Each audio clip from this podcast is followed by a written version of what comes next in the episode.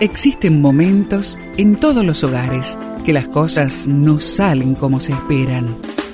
Susana y Gustavo Piñeiro te traen soluciones para tener un hogar diferente y duradero. Quédate con nosotros, porque ahora comienza Hogares de Esperanza. La suave respuesta quita la ira, pero la palabra áspera aumenta el furor. Proverbios 15.1 Este texto lo encuentras en la Biblia.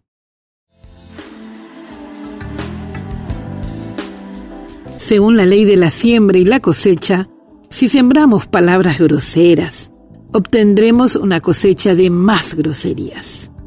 Es probable que aquellas áreas en las que hemos tenido problemas sea el resultado de lo que hemos sembrado. Si sembramos muerte, en lugar de sembrar vida, cosecharemos muerte.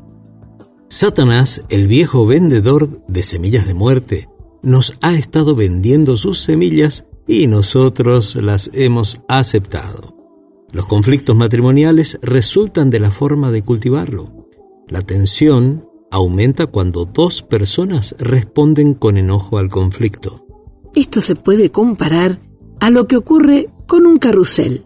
Una persona le da un impulso, al principio es muy fácil detenerlo porque no lleva mucha fuerza, pero si la otra persona también le da otra vuelta, detenerlo será más difícil.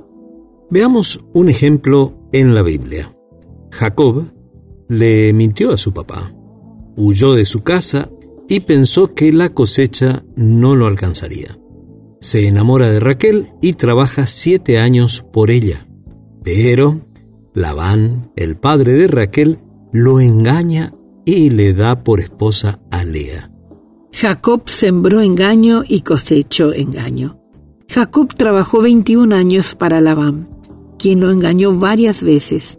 Años después, los hijos de Jacob lo engañaron cuando le dijeron que José había muerto, cuando en verdad ellos lo vendieron como esclavo. Si no te gusta lo que estás cosechando, cambia tu siembra y también puedes ampliar este conocimiento a tu familia.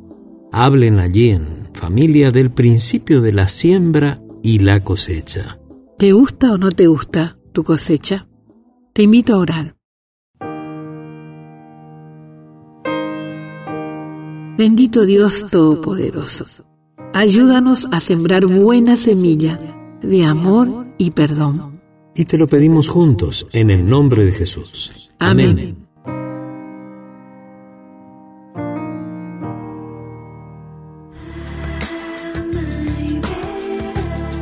Esperamos que el tema de hoy, junto a Susana y Gustavo Piñeiro, haya traído la esperanza a tu vida.